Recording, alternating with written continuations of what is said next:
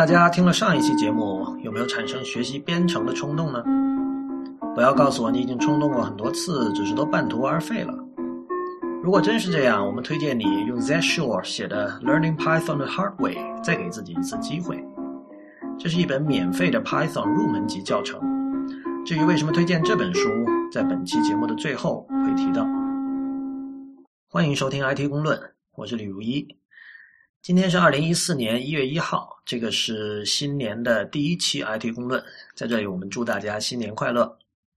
在上一期的节目里，我们和我们的特约嘉宾吴涛一起跟大家聊了关于编程究竟是不是一件应该鼓励普通人去学习掌握的技能这个话题。今天我们会顺着这个话题继续聊，同时我们也推荐大家如果没有听上一期节目的话，到我们的网站去呃收听。关于这个所谓“人人写代码”这个理想啊，这这五个字说起来，我觉得挺非常 amusing，总是让我想到那个《破坏之王》里吴孟达的那个人人有公链。呃，事实上，我觉得真的是有点像的。你知道，有有很多这种相信“人人写代码”这样那种理想，或者说觉得这个世界应该是这样才会更好，有有这样一批人嘛？那这件事情是不是跟社会分工体系是矛盾的？因为我们知道。显然，到目前为止，整个这个世界的走向是社会分工越来越细，越来越具体。那么，我们也看到现实有一些例子哈，比如说，很多人在呃谈论文科生学编程的时候，会拿李笑来这个人做例子。现在最近可能有人认识李笑来，是因为他玩比特币，是吧？但是他之前呢，就是一个他其实是一个他是一个 explorer，对吧？他是教英文的，但是他后来自己学了 Ruby，然后写了。自己开始写程序吧，写 App 或者写什么。但是我们都知道，就是说，大部分这样的例子，最终你你你对这门技巧的掌握，其实并没有能够达到，比如说让你去百度或者淘宝上班的这样的一个一个地步。我见到的比较好的例子，我我们把眼光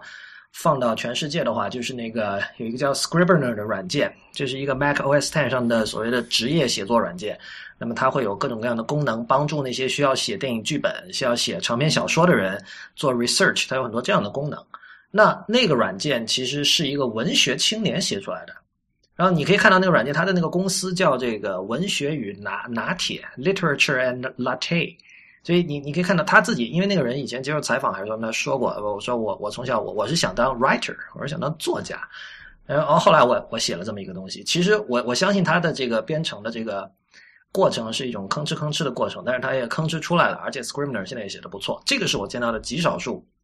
所谓的这个，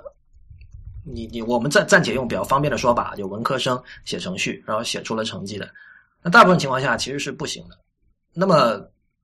对啊，如果在这种情况下，我们说要让编程进入基础教育、进入通识教育，它的目的究竟在哪里，或者它的意义究竟在哪里啊？或者说有没有意义？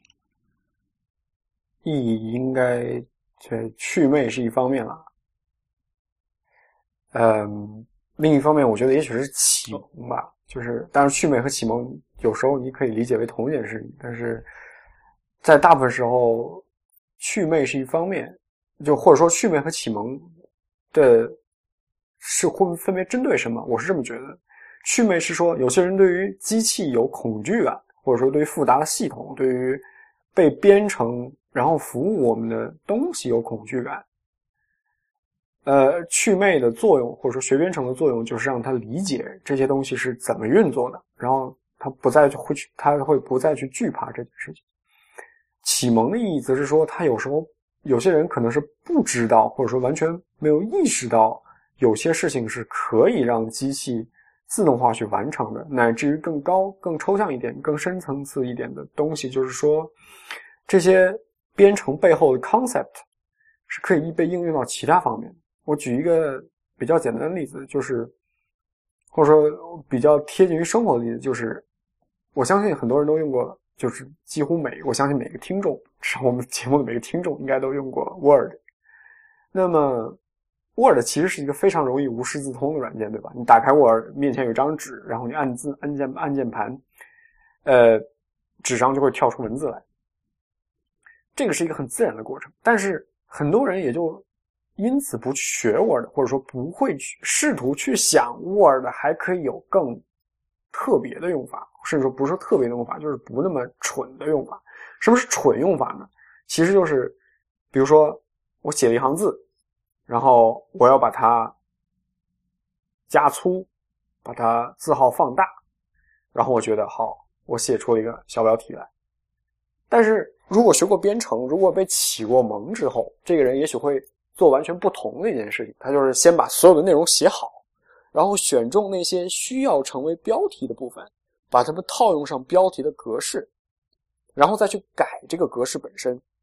其实这已经是一种编程理念了，就是所谓呃，real，如果我说错的话，你纠正我。就是这就是所谓的 aspect-oriented program，就是我去编辑这个整个呃体系里面的一个 aspect，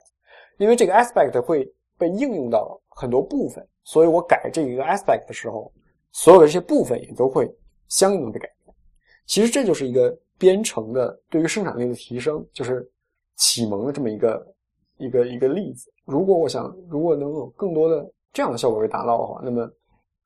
编程教育如果能够成为通识教育的话，那它的作用也就在这儿。我觉得谈这件事情避不开的一个人就是乔布斯，嗯，就是乔布斯这个人非常非常矛盾，因为首先他是经历了美国一九六零年代的洗礼的，他是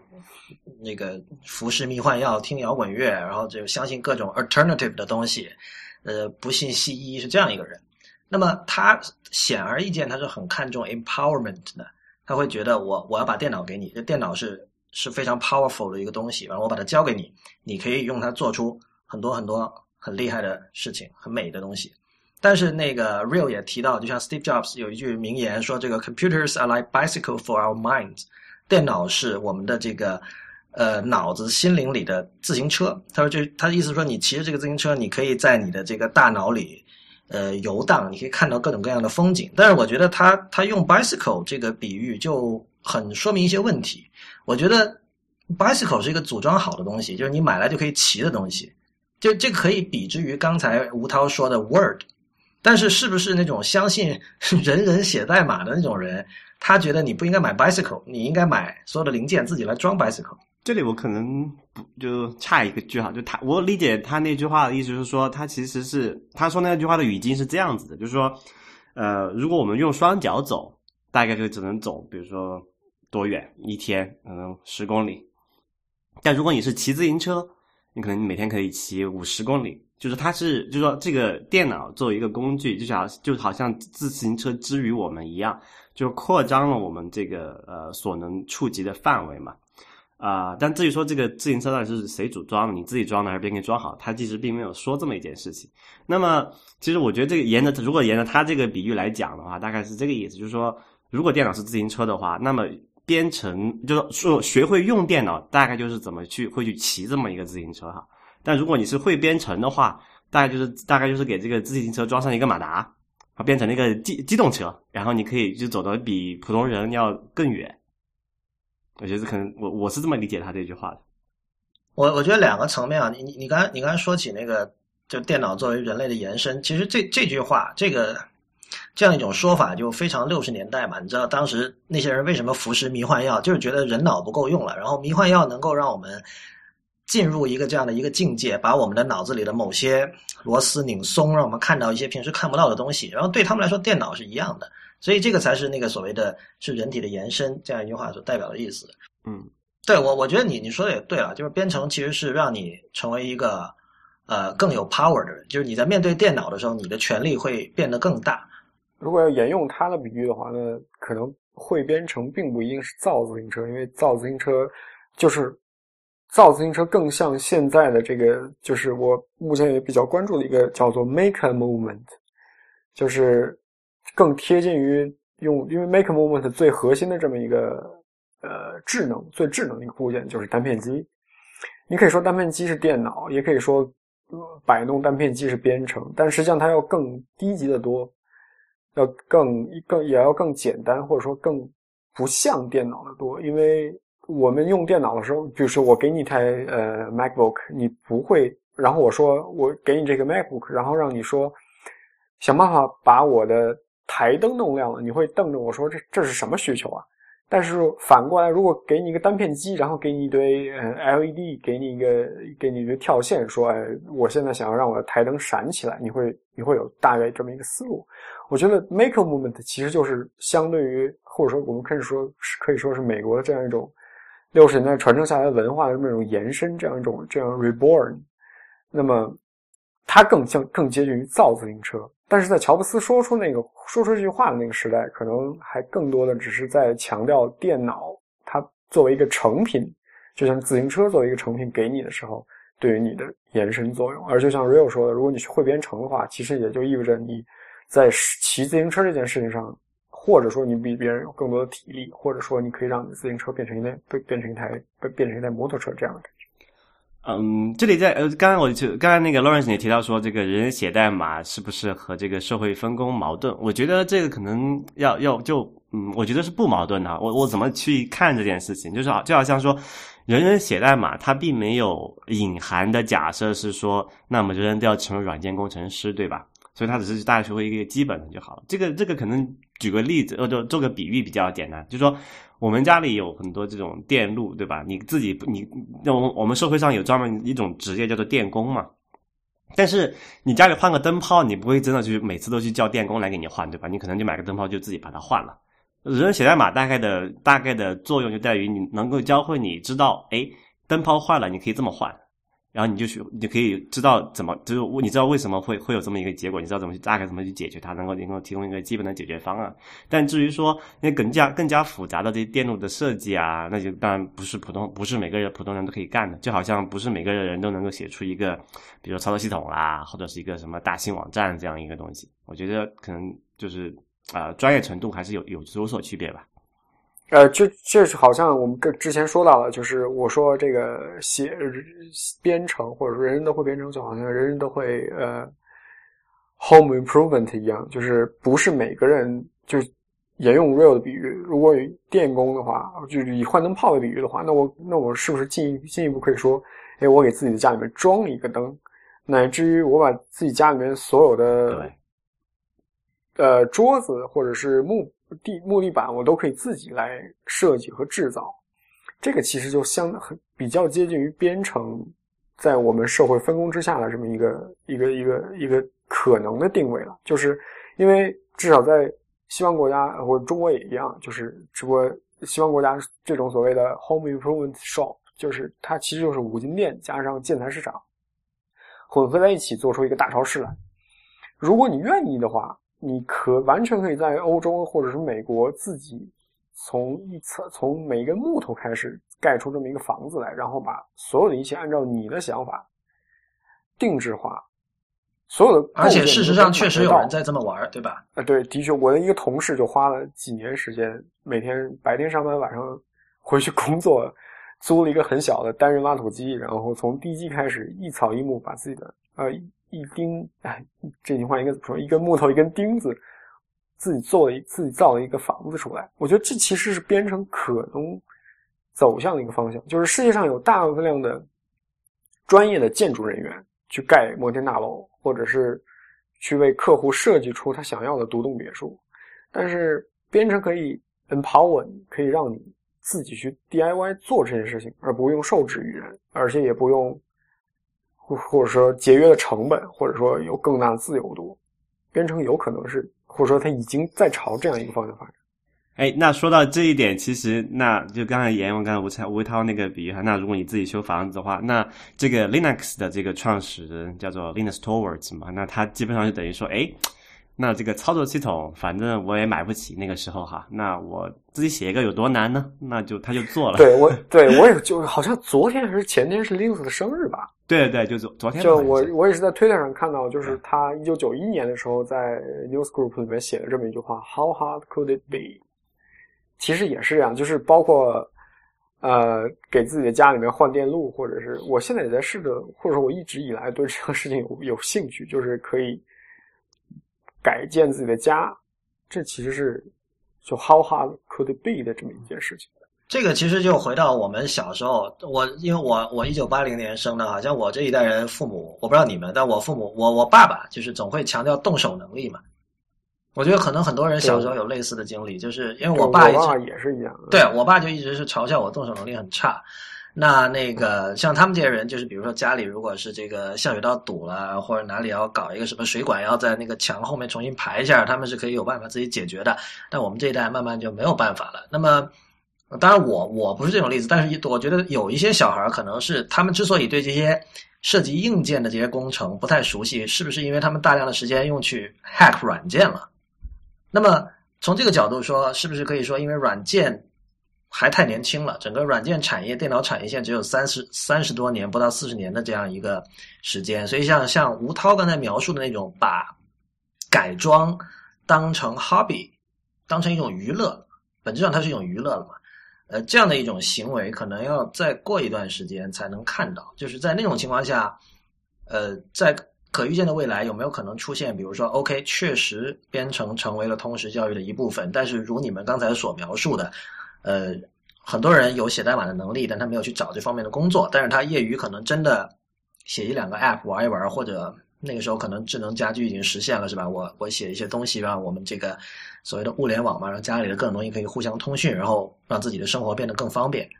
这样一个未来，我觉得确实是可以可以想象的，是有可能会出现的，或许。但就好像我们就回到这个高考这个话题啊，就就好像高考不考手工课一样，高考为什么要考编程呢？就编程这样一种，就或者说编程的本质到底，就说它和逻辑有关也好，或它跟说它跟语言有关也好，它的重要性或者每个人会编程的重要性，是不是足以让它成为通识教育的一部分呢？如果现在看主流媒体的说法，经常会看到这样的句子说。编程在二十一世纪会成为现代人的基本技能，呃，你们觉得真的是这样吗？我觉得现代人的基本技能多了去了。什么？其实我小时候就看过这样的论调，说外语是现代人的基本技能，法律是现代人的基本技能，开车是现代人的基本技能。我觉得编程没有重要到这个程度，编程就好像手工课一样。我觉得如果要排，在我心目，就是 假如教育局是来，假如教育部是我开的话，那我肯定会说手工课要比。编程课更重要。本质上，我是觉得，在一个受到物理定律约束的现实世界里面，你尚且缺乏 hack 或者说 DIY 的精神，那么教你编程呢，是不是有点揠苗助长，或者说是不是有点太超前？我会觉得说，编程是一个 nice to have，但并不是一个必备的现代人的技能。嗯，在中国这个情况我不太清楚啊，但起码我说，如果你在发达国家来看，我觉得。这个还是有一定必要的。这个主要是从一个就是实用主义的角度来讲哈，因为其实你看现在像那种就是发达国家的经济这个结构的构成，它就是说这这个叫怎么来讲，knowledge worker 吧。呃，就是这这种人的呃，这个在经济中的产出的比重，在发达国家是占非常高的比例的。那么，如果从这个务实的角度来讲，能够通过各种各样的手段去提高这些呃 knowledge worker 的这个生产力或者是这个工作效率的话，那我觉得就这其实它要比你要去他教学一个什么可能化学啊、生物啊，可能来的更加有实际的意义。所以我还是蛮赞同这个观点的。这件事情会不会？最终跟资本主义的发达程度有关，就是在资本主义发达到一定程度之下，所有的事情你可以用钱来解决。这个时候，你不需要有这种技能。呃，你说不需要会编程这个技能吗？对你刚才描述的，比如说哈，可能一个白领他在工作中，他如果会编程，他可以在 Excel 表里做一个什么样的东西，让他的这个生产率提高百分之三十，就类似这样的事情哈。但是，就像吴涛刚才讲的，是不是现在大家可能已经首先想着我先去 App Store 搜了。以后会不会更加是这样？就是，对啊，我干嘛要去学？我觉得不会的，因为就是就怎么讲，就是说，就是说，有人会解决你一部分的问题，但他们首先解决这一部分问题，肯定是这个需求众多的那百分之二十。但实际上，你在生活中不可能只遇到了百分之二十的问题嘛？你会像遇到你的意思是，长尾的部分会由这些啊理想的世世界下，长尾的部分会由这个有编程能力的人自己来解决。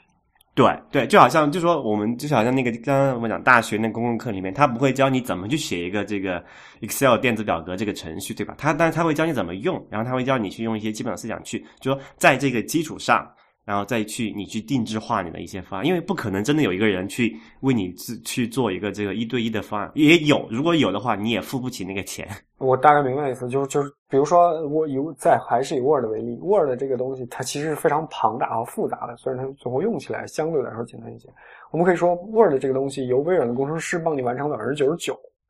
但是由 Word 用 Word 来产生东西，最后那一部分或者最最后一英里这一部分，如果你有编程技能的话，你会完成的更好。但是，我承认编程教育里面或者说编程能够教给人的一个东西。或者说，我觉得编程的实质之一就是就是所谓 code 的这个东西，它其实是一个非常宽泛的概念。就我之前在准备这个节目的时候，我就在我就想到一本书啊，这本书叫《Code: The Hidden Language of Computer Hardware and Software》。这本书其实是要我说的话，简直是奇书之一。就是它是微软的工程师在九九年写的吧，应该是。嗯，他从什么？地方开始讲起啊，我记得应该是从烽火台，或者是从应该是从烽火台开始讲，然后讲到 Morse code，也就是说，他在试图告诉我们这么一个道理，就是电脑里面的一切东西，到底就是或者说他试图在讲计算机的运作原理，但是他其他的出出发点是从人类使用代号来传递信息开始的。就是说，他从，呃，应该是从 Morse code 讲到 ASCII code，然后最后讲到了，如果我没记错，还讲到了 CPU 的运行原理，就是累加器呀之类的这些东西。我觉得这本书其实是非常非常适合作为通识教育来讲的，因为你会发现整本书讲下来之后，你其实是不会编程的，但是你明白编程是怎么一回事儿，这是非常了不起的，或或者说这也是我觉得理想中的这样一种。所谓的编程教育应该能达到的这么一个目的。哇，吴涛，你说这本书评价奇高，的亚马逊没有五星以下的，这是太正常了。这这本书我也推荐你去看一下，因为这本书写的是，我相信你写你看完之后，就应该也是这相当于易筋经质量的 这种东西，就是会让你会有内内力大增的。如果你作为一个 geek 来说的话，对，我会看的。还有一件有趣的事是，其实编程不一定要用电脑啊，就其实。如果说是只是为了学编程思想、编程思维的话，用纸和笔也完全可以做到。用纸和笔学编程，我觉得再自然不过了。因为最开始我就是用纸和笔写编程。OK，我的意思是，编程就是用在纸带上打孔，本身是编程的 activity。但是就是在我们步入了能够直接在屏幕上编程的时候，还用纸和笔编程，这其实是就其实是。证明了编程思想并不需要呃真正的实体计算机来承担。至少我那个时候我学编程，一九九二年，呃，清天津市大港区青少年宫，这个时候我们进去之后，甚至觉得教室里面没有电脑是非常正常的事情。我们把 basic 程序写在格子纸上，然后呃对横条纸上，然后老师过来，那个时候还要手工写行号的，就 basic 原始行号这个东西。呃，十二十，然后后面写这个写语句。那个时候我还不知道 for 什么意思，或者说不知道 next 什么意思，全都是我说这个地方要写一个 for，下面要写 next。这是 我觉得现在想想那个时候实在是太 hardcore 了。然后最后的奖品也是一个，就是最终的结业考试考完之后最高分的人会拿一个小本，会拿一个小本。现在想想，真的是就每周只上一次机，就会把你这一周里面写过的所有程序在上机的时候敲一遍。那个时候我还只能用两个指头敲，一下午都敲不完自己之前在纸纸和笔上写的，用纸和笔写的这么一个程序出。呃，不光是这，不光是那个时候啊，其实现在也是这样子的。比如说，呃，我就我之前讲那个助教课，他会教大家就怎么用那个 VB 嘛，就是 Visual Basic 嘛。因为 Visual Basic，然后考试的时候最常见的一种考试的手法就是。他会给你画一个这个，就他会让你写一段可能几行或者十几行的一个小程序，或者给你这个小程序，然后让你去去去怎么去，就你去人肉去运行它，然后给你一个，然后旁边那个答案纸上会有印有一个一个格子，然后每个格子会代表某一个代码、某一个变量的值，然后会让你把这个每就它会一行就对应着这个代码运行一步嘛，大概是这个意思。然后它会让你在那个格子上写下。啊、就对应到代代码某一行，在这个格子上的那一行的那些变量的数值是多少，就等于其实是你在纸上呃这里写了一个有一个程序，纸上有一个这个程序运行的结果，然后你人这个人脑作为一个计算机去执行这些指令，然后被去输出手工输出这些结果，然后让你去理解这么一个啊、这个这个就所谓的就就说机器是怎么运运行的这么一个一个一个就我们的这个专业的叫 trace 吧，对吧？嗯哼，呃，我不知道中文这个对应什么。追踪嘛，应该是。对对对，就追踪嘛，就我说单有点像那种我们单步调试的那种感觉哈。对对，step over。对，就其实其实这是一个蛮好的让你去理解这么一个呃这个教学的手段嘛。然后，但包括是如果像你作为一个实际的工作，我不知道吴涛你怎么样哈，就包括我自己，我我这个我家里一个小办公室嘛，我会有一个墙上有一个呃白板，然后我如果写代码，呃不是写代码，就是如果我构思这个代码的时候，我先去想，它可能我需要一些什么样的结构啊，我先会在那个那个白板上先画出来。对，我注意到，我记得在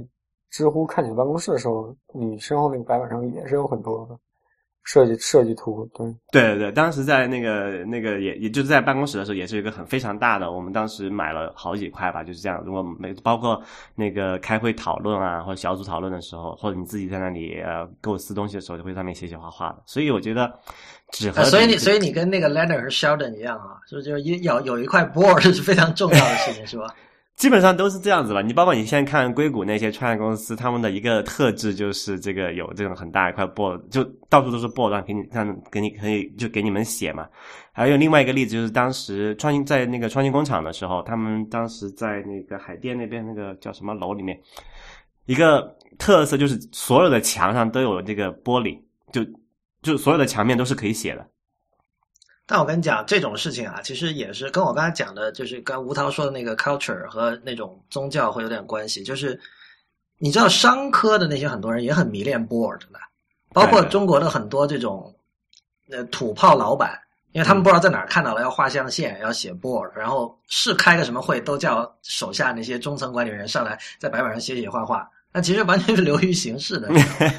但我们把话题引回去，就是说，为什么我们刚才要说这个纸笔能不能编程这件事哈？是因为就是因为之前讨论说，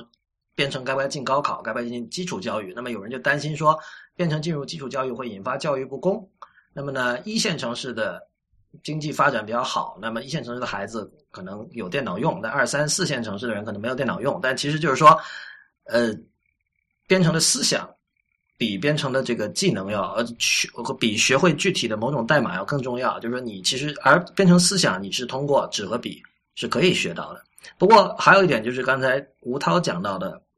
因为他说电脑和这个物理和化学一个最大的区别就是我马上可以用到，马上可以开始开始实践，开始应用。但如果说长期是处在这种在纸面上这种抽象的思维的话，会不会也会使得这个这一个层面的魅力有所减少？对于对于学生来说。这里就涉及两个问题哈，第一个就是说，呃，就是说，如果我们作为基础教学编程的话，是否一定要所谓的，我们就可能一个很过气的词啊，叫上机，没错，嗯大家还有印象没有？OK 啊、就说，就如果你就如果你不上机的话，这个就你直接就在纸笔上画嘛，这个真的就只能学思想。从务实的角度来讲，如果高考真的要开，要高考真的要加这么一个的话，可能最终考察的时候也只能是这样用纸笔来写作，对吧？因为没有办法给那么多人同时去上机嘛。OK，啊、呃，但另外一个方面就是说，呃，就其实在这个那个这个问题，可能在九十年或者是五到十年或者是二十年前讨论这个，可能还真的是有一个现实的因素，因为这计算机很贵嘛。当时我记得我小时候买的第一台计算机，可能到那个时候九几年的一万块钱还是很多钱的了哈。非常多钱，对，但是其实你在现在来看，这个其实已经完全不是一个问题。就其实我们就哪怕是在中国这种就就所谓的二三线、三四线城市，都完全有能力去让每个每个这个需要用到电脑的人去用到，因为那个计算资源已经很廉价了嘛。这个一个单片机可能那种非常简单的那种单片机，可能成本只要一两块钱。那你就是把哪怕是高级点，所谓一个什么安卓手机便宜点的，可能也有一两百、两三百都能买得到。还有什么文曲星啊，那些其实也是编程工具来的。而且按计算能力来讲的话，那现在我们那些呃，现在那个学校里面小朋友用的那些什么文曲星之类的这种这种这种学习机的产品哈，其实是远远强过于当年我们学这个计算机时候的那些硬件性能的。所以，所以我觉得这个现在在今天已经不不存在是一个问题，就你你你想用笔用纸笔就用纸笔，你想用这个就想上机就可以，真的是上机的，这个没有关系。而且如果说如果说真的要就是以我国的国力啊，在嗯全国推行基础教育的基础计算机教育的话，假如 我们忽略到贪腐的这个因素，呃，开发出泛用型的纯粹为了计算机教育的计算机，并不并不很难呀，就甚至就是一个 Raspberry Pi 的这么一个水平了。对对。就你，你相当于国，假如说国家要开设强行开设这样的一个课，那最终给每个人的这么一台做这么一台计算机的成本，不会比一套课本贵多少了。其实，对，所以但是我就唯一的问，就硬件上其实是不存在这个问题的。像我们这种这种制造业大国，对吧？而且现今百分之九十九的硬件都是在我们那个中国制造的，这个不存在任何障碍。那可能唯一的问题就是说，在师资上可能会有一些问题。这个其实跟之前早年可能这个在全国就中小学普及英语教育，其实情况是一样的，就没有那么多好的这个优秀的这个老师去去去培养这么一个人。这样这个可能是可能反而是需要一个长期不能解决的一个问题。说到这个，其实可以把这个远程就是互联网基于互联网的教育把它考虑进去，一起聊一下，就是。因为我们看到那个 code 点 org 里面，它有些我只知道，我看到那个 JavaScript 那个教程，它是直接链接到那个 Khan Academy 的。嗯，你们你知道 Khan Academy 啊？就是可汗学院嘛。对对对，就是他这个人以前就是给听众可能交代一下，这个人呃，Khan Academy 的创始人最早是做那个 hedge fund，呃，嗯，叫什么？叫什么？方呃对冲基金啊，做对冲基金的。然后他这个人是一个就是非常牛的人了。他在那个 MIT 有三个学位，然后在那个哈佛还是哪又有一个 MBA 学位。然后后来他觉得没意思，说我要做这个 for the greater good，对吧？我要做这个，反正就是做一种类似慈善的一种事情。我要普及教育，我让更多没有能力接触这种好的教育资源的人能够接触到他们。他们他就做了一个叫 Khan Academy 的这样的一个网站，呃。这样的网站当然其实也不少啦，就是在互联网上免费的提供，呃，我们叫公开课也好或什么也好，就是各种各样的教程。那么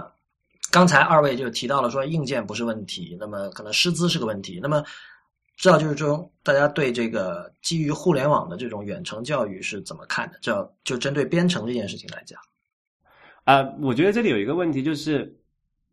因为教学的话，如果像中国这种填鸭式教育，其其实中国这个这个不是一个新鲜事物啊。中国早年流行过所谓的电大嘛，函授之类的。对，函授还有和电大，其实就是这个这个这个所谓的这个互联网就是远程教育的一个一个先驱吧。你可以这么理解，只是说他们的那个呈现的形式不一样。因为如果那当时的时候电大和函授，你毕竟还是要去到那个地方，因为那个硬件的原因。那现在就说互联网教育可以让你在家里能够坐在家里，不用去到任何一个外面的地方去去完成这么一个工作。但是我是对这种教这种这种教育可能的质量还是有一定的呃。就不太放心吧，因为你没有办法去，因为教育不是一个单向的过程，你知道吧？它是一个互动的一个过程。我明白，没有意思。就是我其实我是上过呃这些远程，就我上过 Coursera，我上过两三门课的。其中有一门是我还是比较 坚持的，就是讲 Matrix 和线性代数的这么一门课，但是最后还是废掉了。我觉得很大的一个问题就是，如果这样的形式要铺开的话。那也就意味着学生是在一个，就像你说的，是一个单向的接受的过程，而单向接受，其实就会自然而然的让人轻视它。就有一门课，其其他的课全都有专门的老师来上，唯独计算机编程课，我们是要看录像，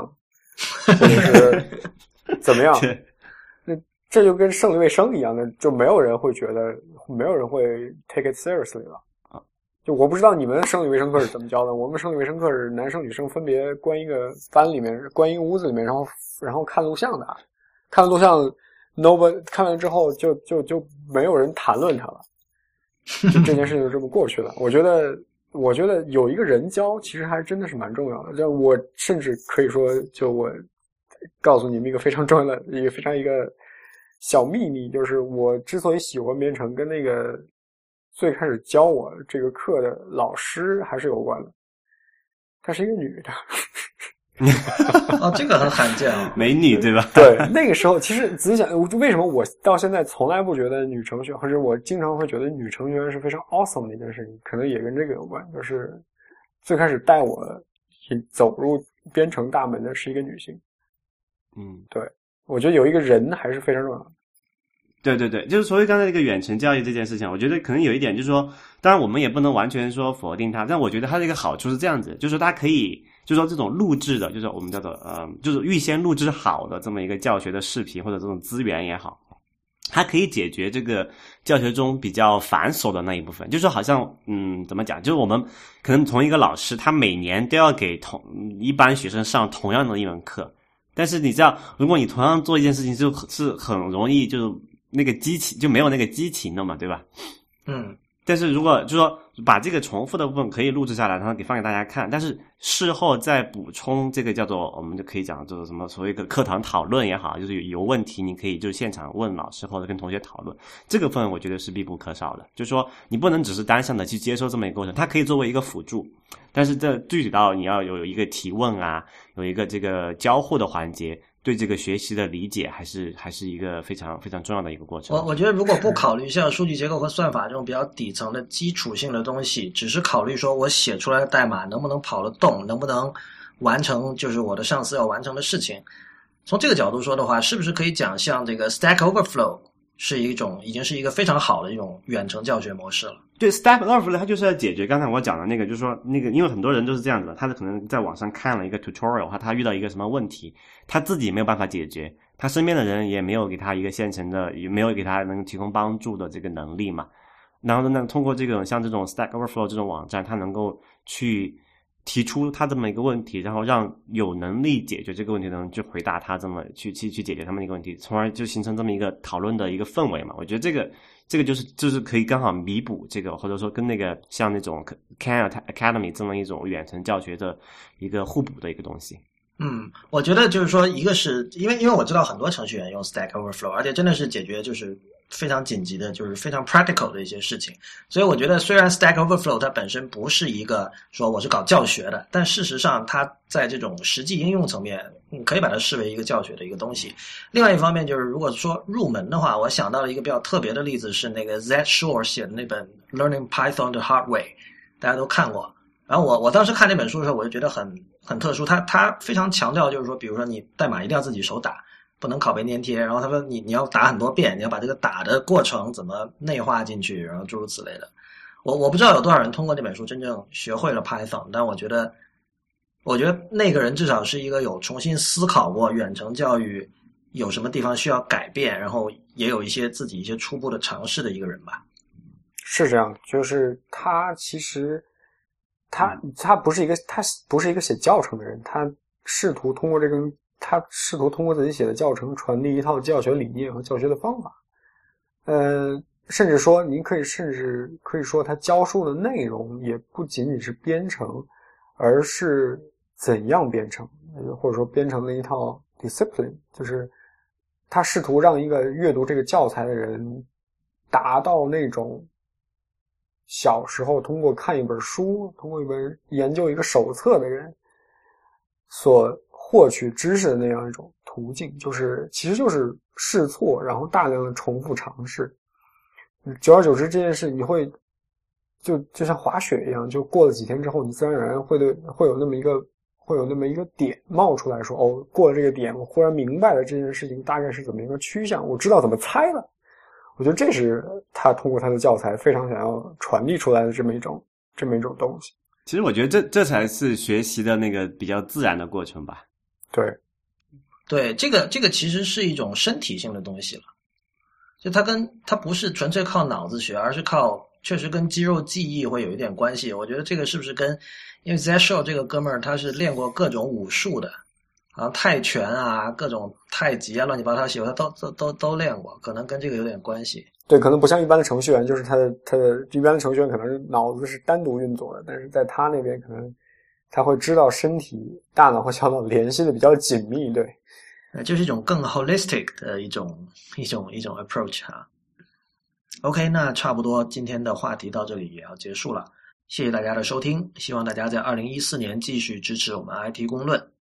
也欢迎大家到我们的社交网络关注我们我们在新浪微博叫 it 公论公司的公论点的论在微信和 twitter 都是叫 it 公论的全拼